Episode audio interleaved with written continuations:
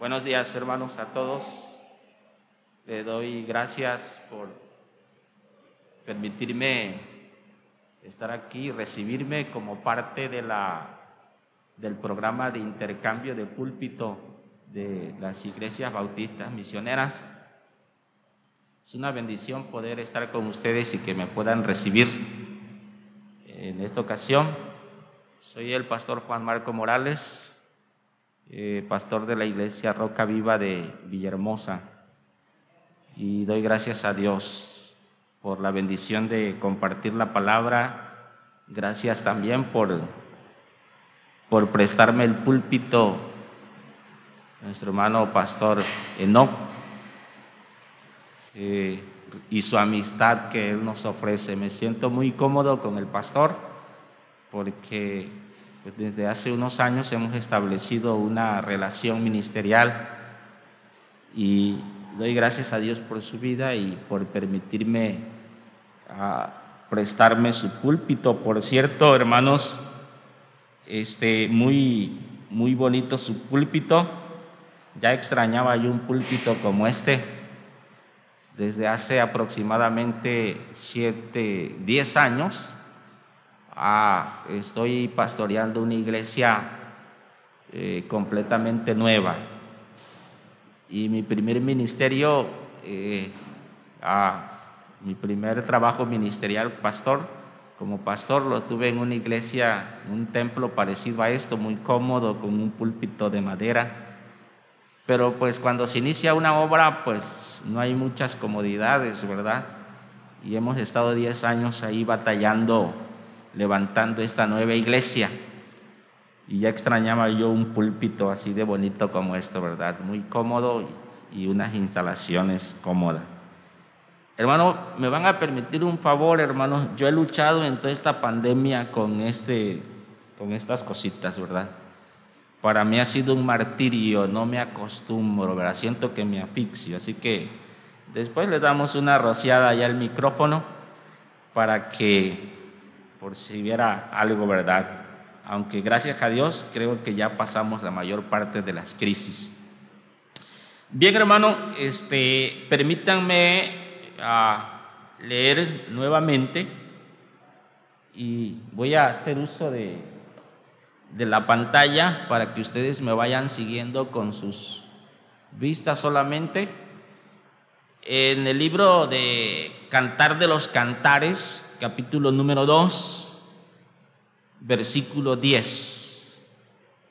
Cantar de los Cantares, capítulo 2, versículo 10. Y la palabra de Dios dice de la siguiente manera, mi amado habló y me dijo, levántate, oh amiga mía, hermosa mía, y ven, porque aquí ha pasado el invierno se ha mudado la lluvia y se fue. Se han mostrado las flores en la tierra.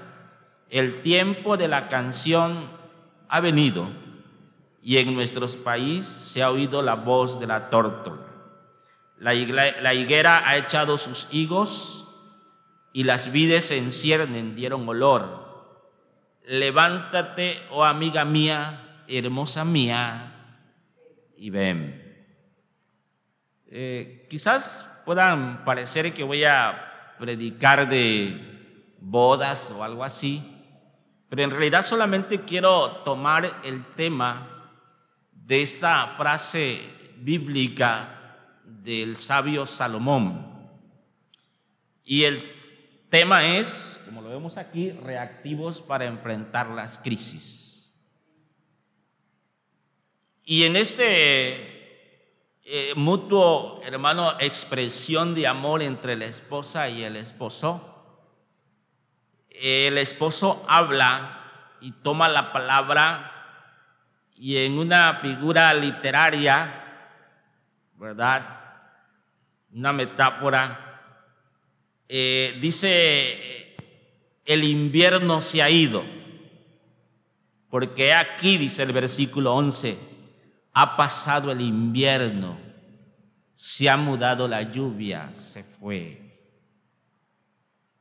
Y es que el relato bíblico da a entender que en una relación matrimonial hay tiempos de crisis, hay tiempos de invierno, pero no tan solo en, en, este, en las relaciones matrimoniales, sino que las crisis se ven en diferentes áreas de nuestra vida. Eh, y bueno, Muchas veces, hermanos, pensamos que la vida cristiana es color de rosa.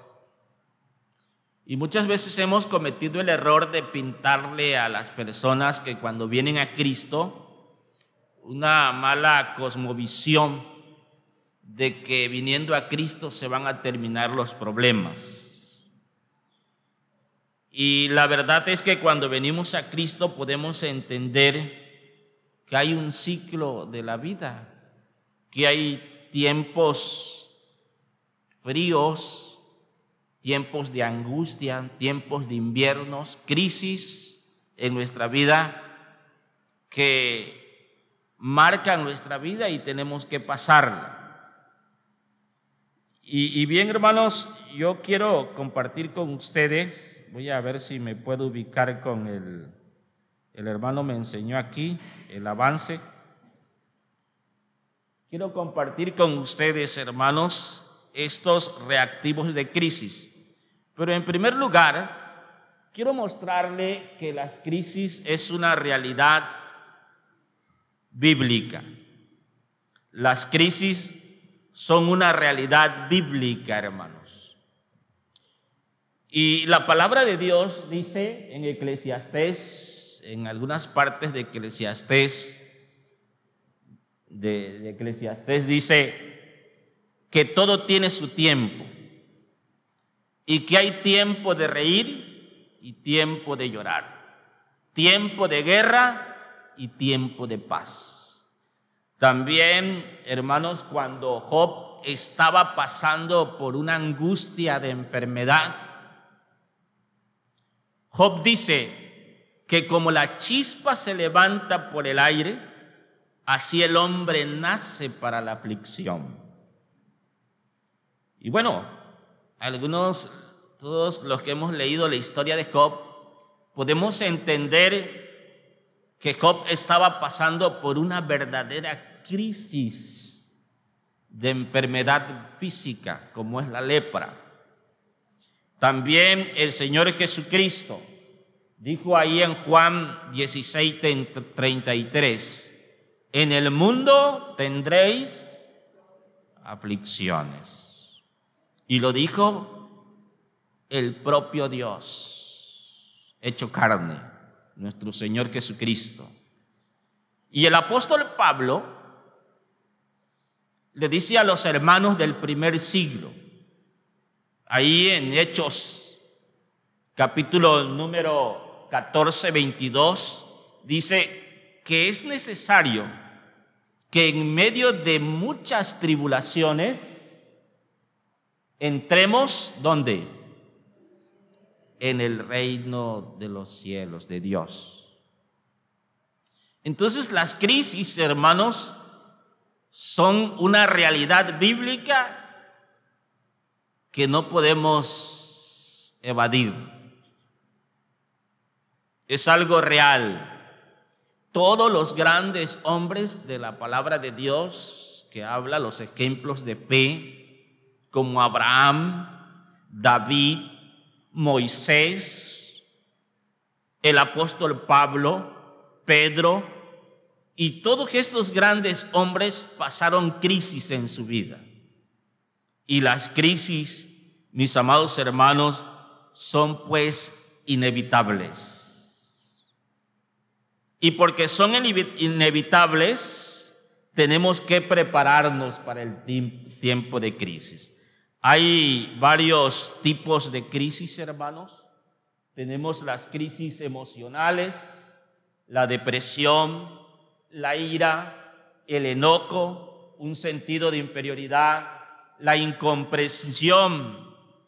Son muchas veces, ¿quién de nosotros en nuestra corta vida o larga vida no nos hemos enfrentado a una depresión. Hasta los grandes hombres. Dice la palabra de Dios que Elías, ese hombre de fe, después que se enfrentó ante los profetas de Baal y de Aserá, ¿verdad? Después que oró para que cayera fuego del cielo, después se enfrentó una depresión. Tanto así que dice la Biblia que Elías se metió a una cueva queriendo dejarse morir. Y vino ahí Dios y lo alentó. Si estos grandes hombres pasaron por eh, crisis emocionales, ¿quiénes somos nosotros? El propio Señor Jesucristo. Cuando iba a enfrentar la muerte cruel de la cruz, dijo, mi alma está, ¿qué cosa?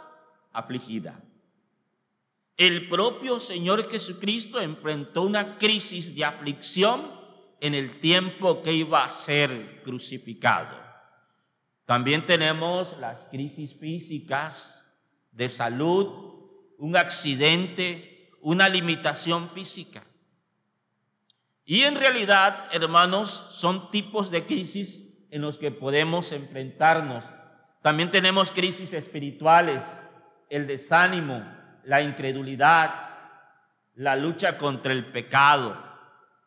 Tenemos crisis. El apóstol Pablo dijo cuando en su viaje misionero en una iglesia, he estado con ustedes en, en, en muchas debilidades, en medio de debilidades, dijo.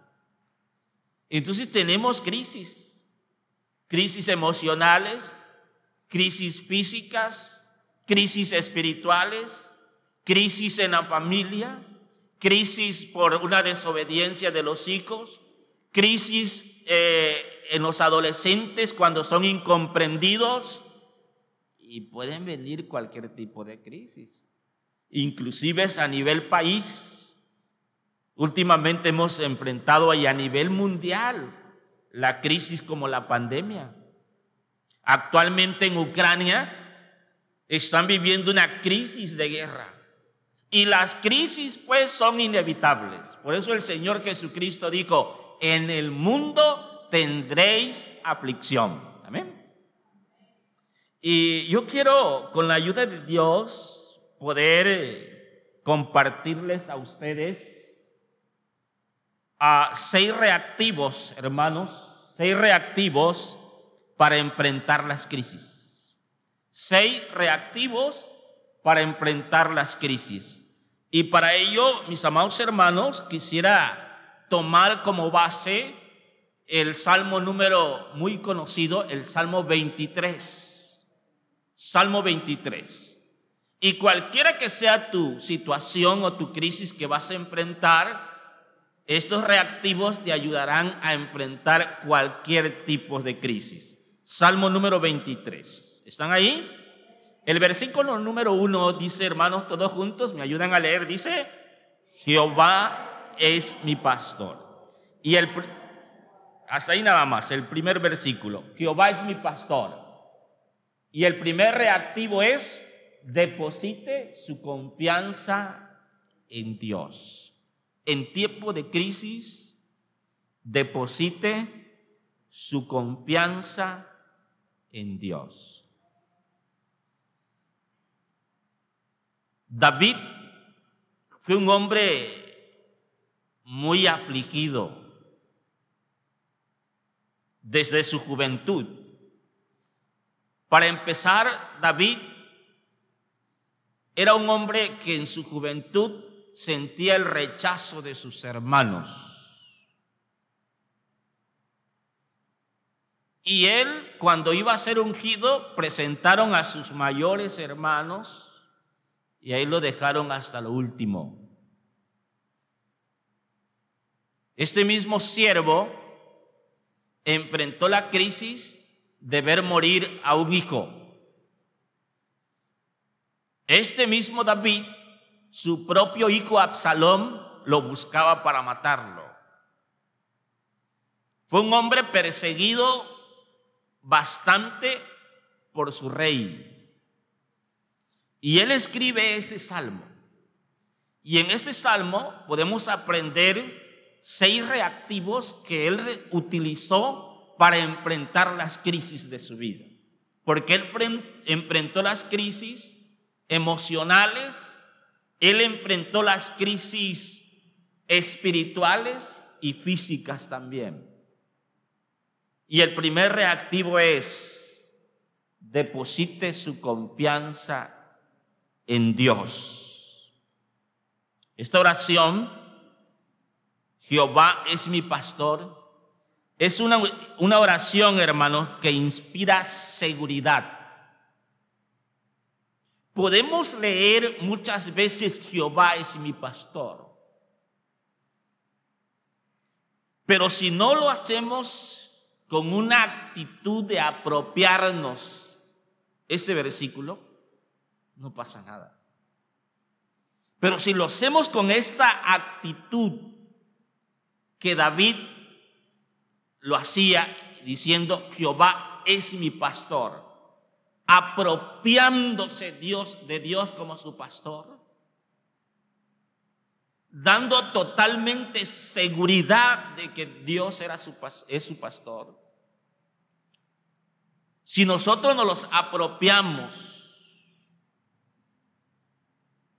y depositamos toda nuestra confianza en Dios, entonces hermanos, en este primer reactivo, ¿está usted dispuesto a enfrentar cualquier crisis que venga a su vida?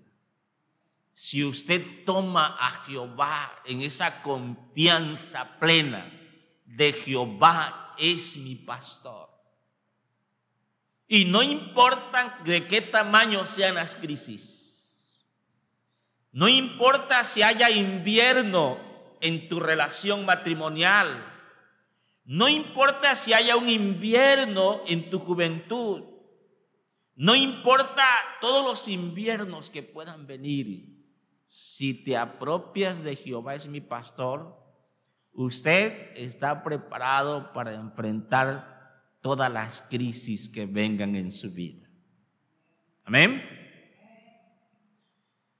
Dice la palabra de Dios, ¿verdad? En primera de Pedro 5, 7, echando toda vuestra ansiedad sobre Él, porque Él cuida de quién? de nosotros. Echando toda vuestra ansiedad en Él porque Él cuida de vosotros. El problema muchas veces en la vida cristiana, hermanos, es que hablamos mucho de fe. Pero al momento de enfrentar una crisis, una aflicción, como que nuestra fe titubea de que Dios no está ahí a nuestro lado. Como que nuestra fe titubea de no sentir a Dios a nuestro lado. Cuando la Biblia en muchas partes, en muchas ocasiones, siempre dice, confía, yo soy tu pastor, yo estaré contigo todos los días hasta el fin del mundo. Quiera pues que usted tome esto, este reactivo como algo fundamental en su vida para enfrentar cualquier tipo de crisis que venga a tu vida. El segundo reactivo que quiero presentarle, hermanos, es descanse usted en el Señor.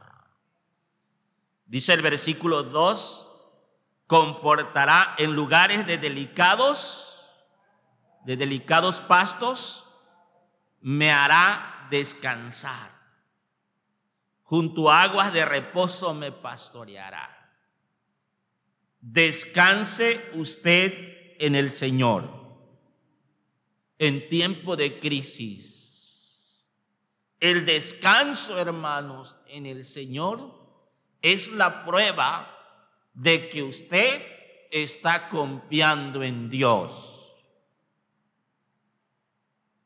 Usted puede enfrentar cualquier tipo de, crisis en su vida.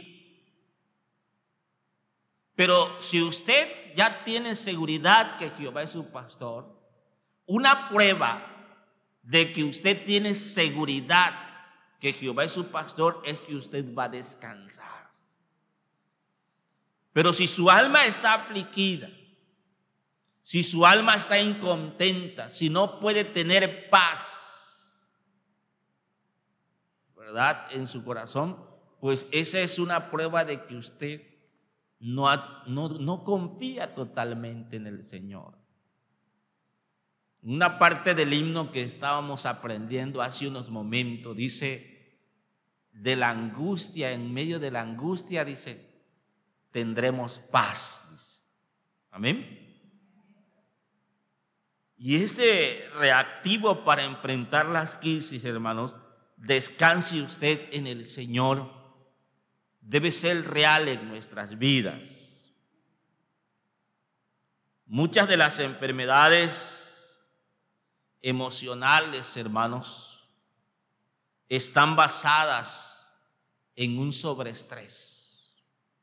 Y la realidad es que cuando enfrentamos crisis hay estrés. No podemos tampoco evadir el hecho emocional que cuando enfrentamos problemas no vamos a enfrentar estrés, preocupación. Pero es una realidad bíblica que debemos descansar en el Señor. Que debemos de decir, tengo problemas, hay dificultades, pero tengo paz en el Señor. Y depositarnos ahí descansar que las aflicciones y la crisis no nos puedan robar el sueño. Que no nos puedan robar, mis amados hermanos, el descanso, sino que estemos confortados, que en lugares de delicados pastos Él nos hará descansar. Descanse en el Señor en medio de las crisis, hermanos. Porque le voy a decir algo, aunque usted se desespere, muchas veces con desesperarnos no solucionamos las crisis. Tenemos que esperar el tiempo de Dios. Porque dice la Biblia que todo tiene su tiempo. Y dice la palabra de Dios que ¿quién nos podrá separar del amor de Dios que es en Cristo Jesús? Tribulación, angustia, persecución, hambre o desnudez. Debemos pues descansar en el Señor. El Señor Jesucristo, cuando Él se dio cuenta, cuando Él sabía que el mundo estaba afligido, él dice, venid a mí, todos los que estáis, ¿qué cosa? Trabajados y cargados, y yo os haré descansar.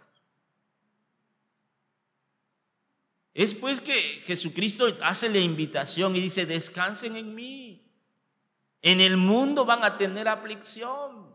Es una realidad que van a enfrentar. Me gusta tanto el versículo de Copa, hermano porque nos deja claro que vamos a enfrentar problemas en la vida. Cuando dice, porque como la chispa vuela por el aire, así el hombre nace para la aflicción.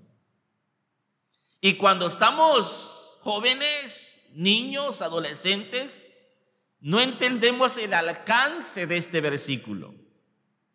Pero a medida que nosotros nos vamos enfrentando que hay crisis en adolescencia, que hay crisis en la juventud, que hay crisis en etapa adulta, que hay crisis en la senitud, nos damos cuenta que el mundo, las etapas de la vida son de aflicciones sobre aflicciones.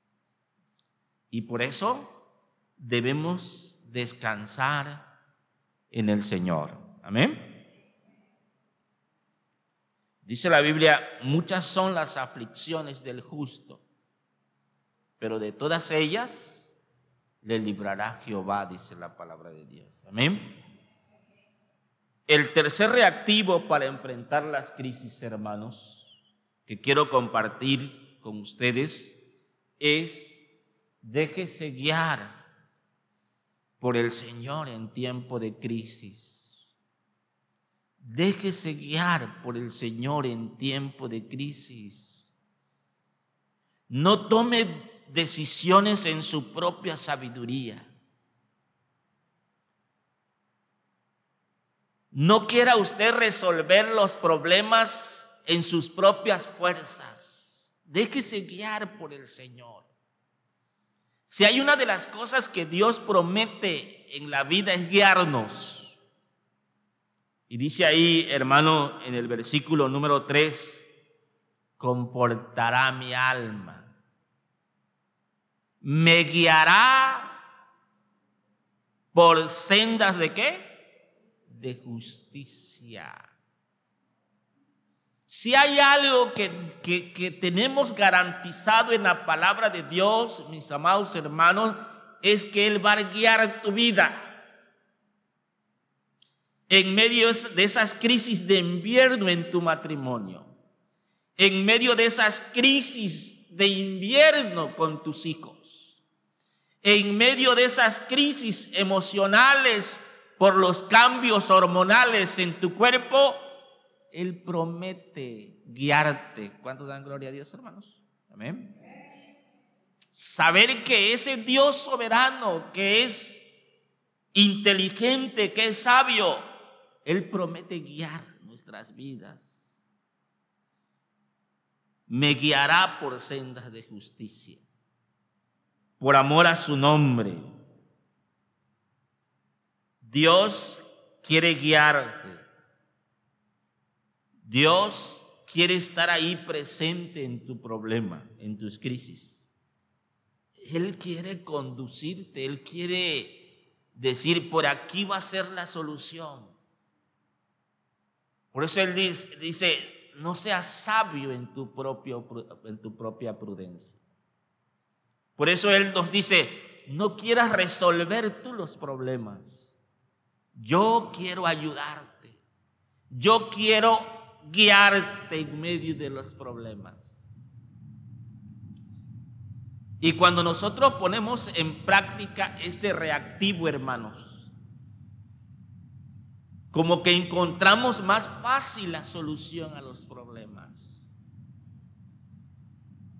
Como que encontramos, hermanos, eh, más rápida la solución a los problemas y podemos descansar estando seguro que Dios va a actuar en el momento preciso. ¿Hasta dónde es el alcance de la guía de Dios? ¿Hasta dónde es el alcance a esta guía, hermano? Que dice la Biblia que Él nos guiará aún más allá de la muerte. Es impresionante, hermanos, lo que la Biblia garantiza a nosotros los hijos de Dios. Y nos promete la guía aún más allá de la muerte. O sea que cuando, cuando Jesucristo te toma, cuando Dios te toma, realmente tu vida está siendo guiada por el Señor. Y aunque muchas veces no lo sintamos, aunque muchas veces nosotros no veamos la salida, la guía, Dios está ahí conduciendo nuestras vidas. No te dejaré ni te desampararé. Dice la palabra de Dios. Él está ahí como un pastor guiando a sus ovejas. Porque saben ustedes que el pastor tiene dos utensilios, ¿verdad? Dos varas. Y las ovejas son muy, eh, en el sentido, en el sentido de animalitos, son muy torpes. Y no miden el peligro. Investigadores han comprobado que si a una oveja la meten en un tubo, si nadie la saca de ahí, ahí muere. No, no sale sola la oveja, Y como Dios sabía que nosotros no tenemos la total sabiduría para guiar nuestras vidas, Él nos dice, yo quiero ser tu pastor, yo quiero guiar tu vida con mi callado. Y Él nos corrige, hermanos. Él nos guía por sendas de justicia, por amor a su nombre. Simplemente por su pura gracia. Déjese guiar por el Señor en medio de las crisis. Déjese guiar. Dígale a Dios, aquí está mi problema, Señor. Aquí está mi dificultad. Aquí está mi aflicción. Aquí está mi depresión. Y Él promete guiarte. Déjese guiar por el Señor. El cuarto reactivo, hermanos, lo encontramos ahí en el, en el versículo número 4. Aunque ande en valle de sombra de muerte, no temeré mal alguno, porque tú estarás conmigo. Tu vara y tu callado me infundirán aliento. Bueno, el cuarto reactivo, hermanos, es no caiga usted en el pánico. No caiga usted en el pánico del temor. Lo peor que puede hacer un problema es que empiece a haber temor en tu vida. El temor te paraliza, hermanos. Hay, un, hay una ruta en aflicción. ¿verdad? Cuando uno tiene un problema, empieza uno a tener desconfianza. Luego empieza a sobrepreocuparse. Pero el punto máximo de la crisis es cuando en tu vida empieza a haber temor. Cuando empiezas a sentir miedo. Miedo porque tu hijo se puede ir. Miedo porque tu hijo pueda caer en un alcoholismo, en una drogadicción. Miedo en que tu matrimonio pueda destruirse. Miedo aunque, eh, eh, que, ¿qué, vas, ¿qué voy a hacer si no tengo trabajo?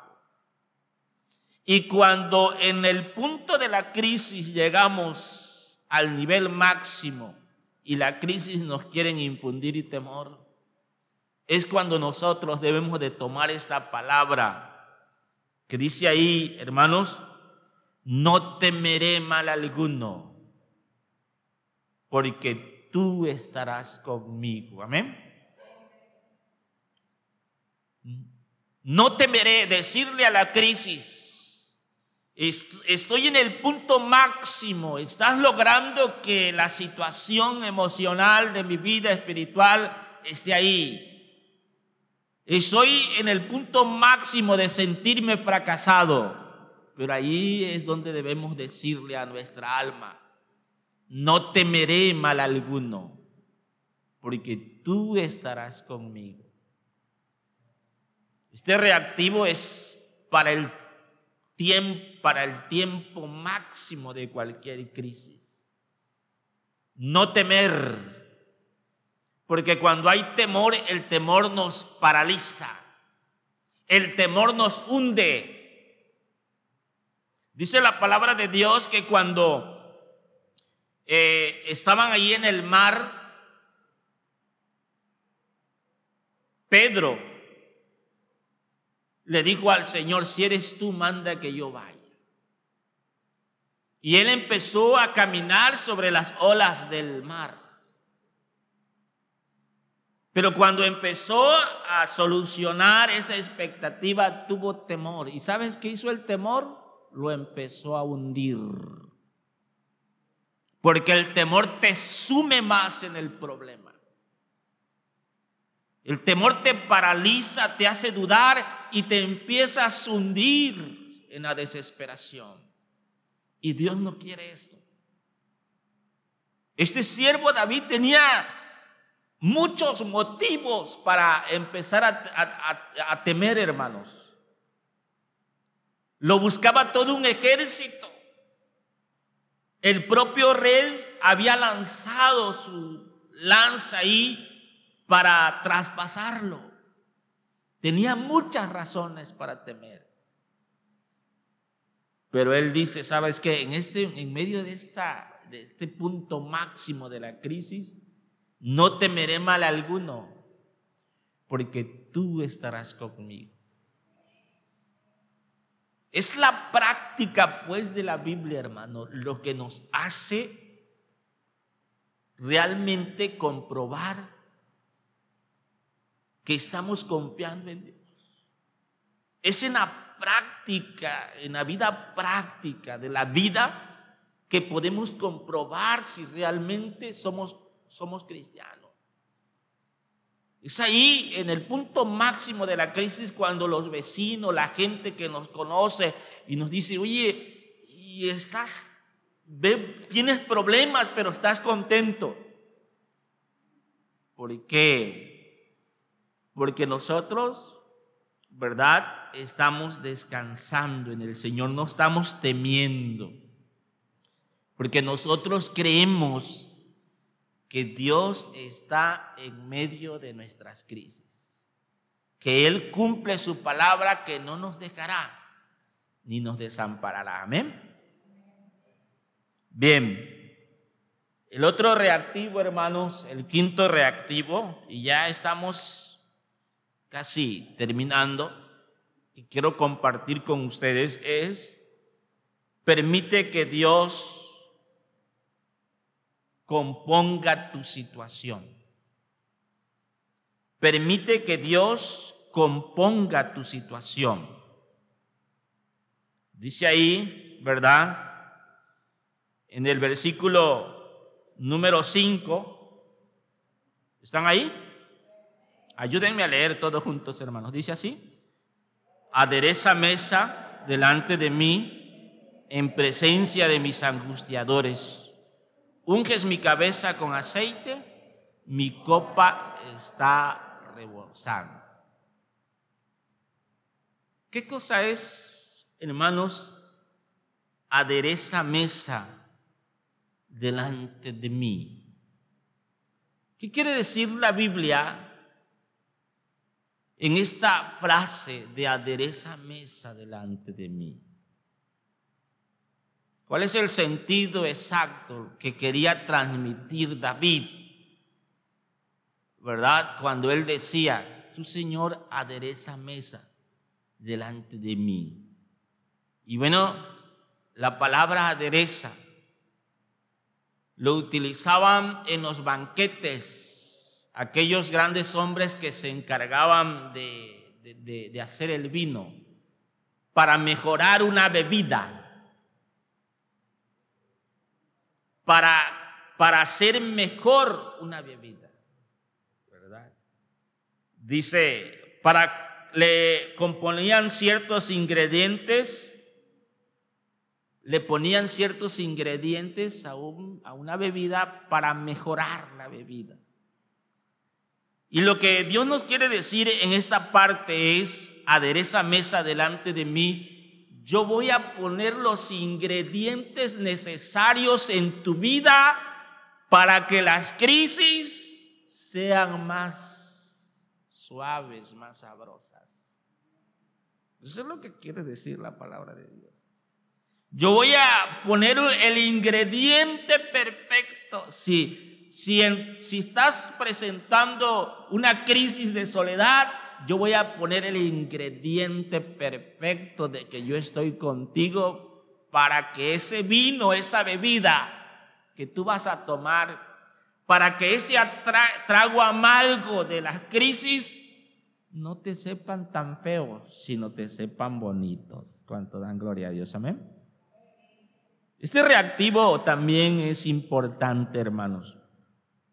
Permite que Dios componga tu vida. Permite que Dios tome el vino de tu aflicción y que Él lo aderece. que lo mezcle con los ingredientes perfectos para que tu crisis sea más suave y hasta sabrosa. Dios, hermanos, realmente es un Dios que nos ama. ¿Qué haríamos nosotros, hermanos, si no tuviéramos la palabra? ¿Qué haríamos nosotros si no hubiese quedado aquí el Salmo 23? Donde encontramos la mejor terapia psicológica, emocional para enfrentar las crisis. Donde encontramos la mejor sabiduría, una sabiduría divina para enfrentar las crisis. ¿Qué haríamos sin la palabra de Dios? ¿Qué haríamos sin estos ingredientes, sin estos reactivos que nos enseñó David inspirado por el Espíritu Santo? Realmente, hermanos, es un regalo de Dios ver en su palabra tantos principios de vida tantos reactivos para vivir la vida y enfrentarnos a la vida. Y algún día llegar a la sombra de la muerte y decir como el apóstol Pablo, he peleado la batalla, he terminado la carrera. Por lo demás me espera la corona de vida la victoria, hermanos, está garantizada por Dios. Dice la Biblia que Dios nos lleva de triunfo en triunfo. Y, que con Cristo somos más que vencedores. Permite pues que Él enderece mesa delante de ti, que Él enderece tu, su situación.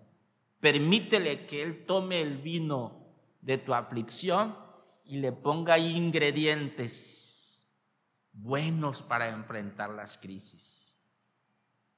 Y por último, mi amado hermano, el sector reactivo, confíe en las promesas de Dios.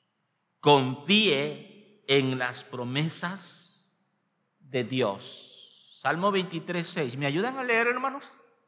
Amén. Todo junto dice, ciertamente el bien y la misericordia me seguirán todos los días de mi vida y en la casa de Jehová moraré por largos días. Fíjense ustedes, hermanos, cómo cierra David el, ciclo de su crisis en unas oraciones de confianza y dice, ciertamente el bien me seguirán solo en esta crisis. ¿Así dice? ¿Así dice? ¿Verdad que no dice así? Ciertamente el bien y la misericordia me seguirán solamente en este problema? ¿Ciertamente el bien y la misericordia me seguirán solo en este día de problema? ¿Qué dice? Ciertamente el bien y la misericordia me seguirán. Todos. ¿Qué cosa es todos? Todos los días de mi vida.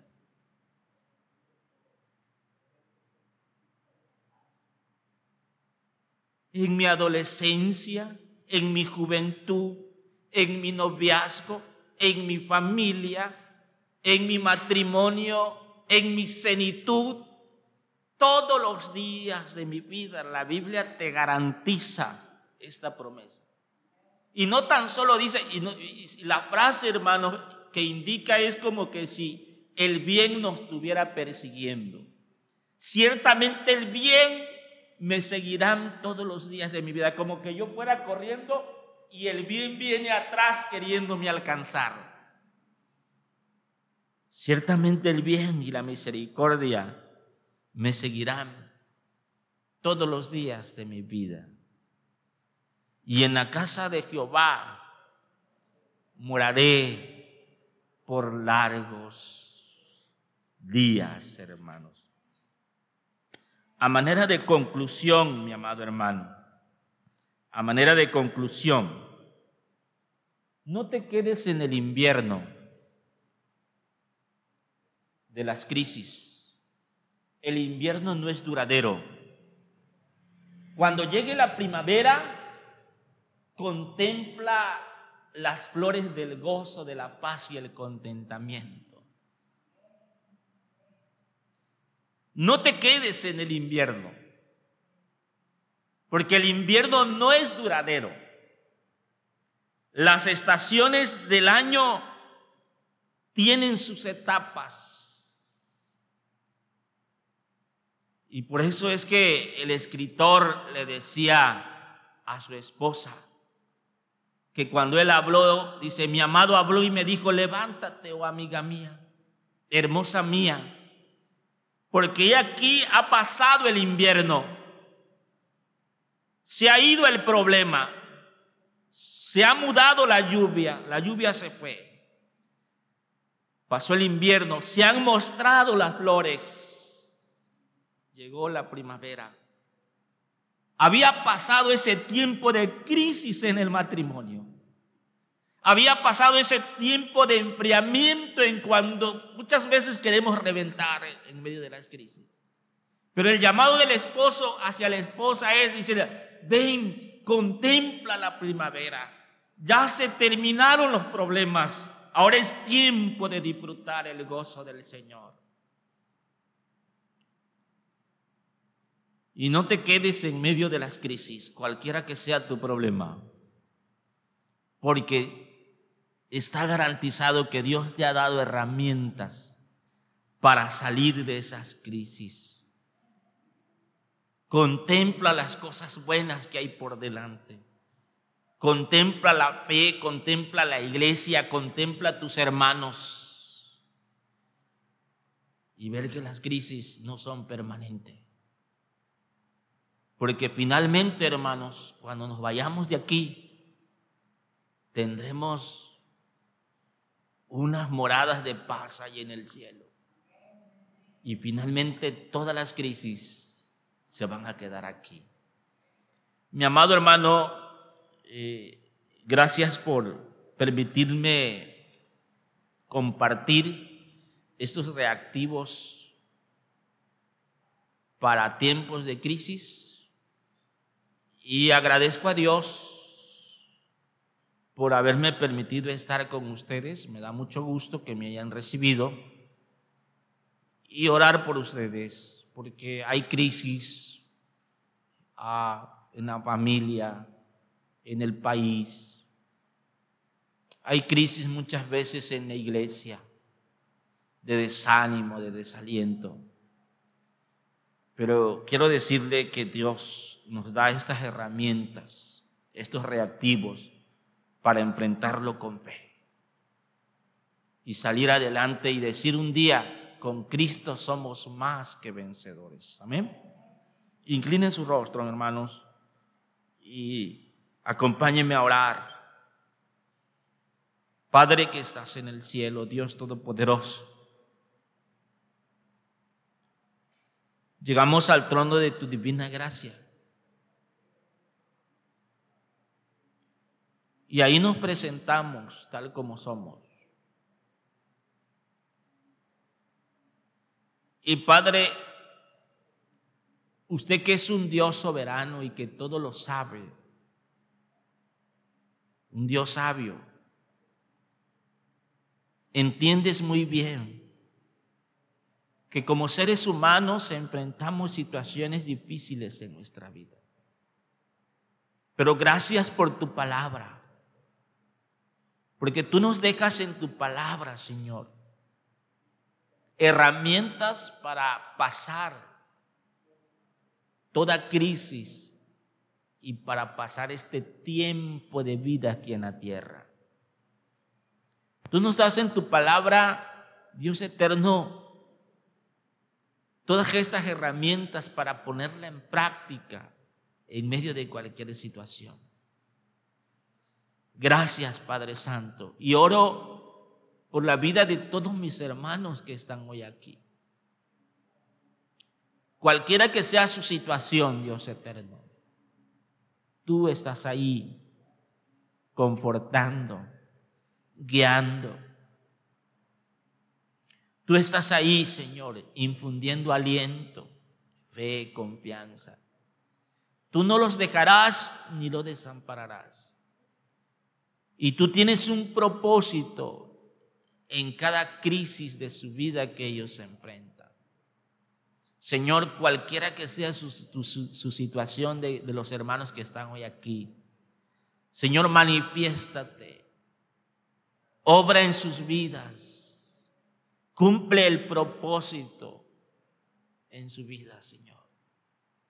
Muéstrales el camino, consuela sus vidas y que cuando salgan de esta etapa de invierno, ellos puedan gozar de paz, de tranquilidad y prepararse para todas las aflicciones que vengan. Que puedan entrar en tu reino, Señor victorioso. Y que ellos puedan estar seguros que tú estás, Padre Santo, con ellos. Oro por esta amada iglesia. Oro, Señor, por tu siervo, Pastor Eno, su esposa, la hermana Verónica, Dios eterno. Por mi Señor y por Esteban. Señor, bendice el ministerio de nuestro hermano. Señor, que cada día nuestro hermano pueda ser un siervo tuyo con visión, con anhelo de servirte, Señor. Suple todas sus necesidades de mi hermano pastor y de toda, de toda esta iglesia. Suple todas las necesidades emocionales, suple cualquier necesidad espiritual, suple las necesidades económicas. Y te pido, Señor, bendiciones abundantes para esta iglesia, Señor. Te pido, Señor, que tú, Señor, en tu gran misericordia, abras, abras las ventanas de los cielos y derrames bendiciones sobre esta iglesia. Que se puedan mantener unidos como hermanos en Cristo, que se puedan ayudar en tiempo de aflicción. Y que esta iglesia, Señor, te pido que tú la hagas prosperar en todos los aspectos, Padre Santo, espiritual, principalmente espiritual. Dios bendice pues a mis hermanos y permite, Padre Santo, que en sus corazones haya confianza en ti, Padre. Pues te lo pedimos en el bendito nombre de Cristo Jesús. Amén y amén.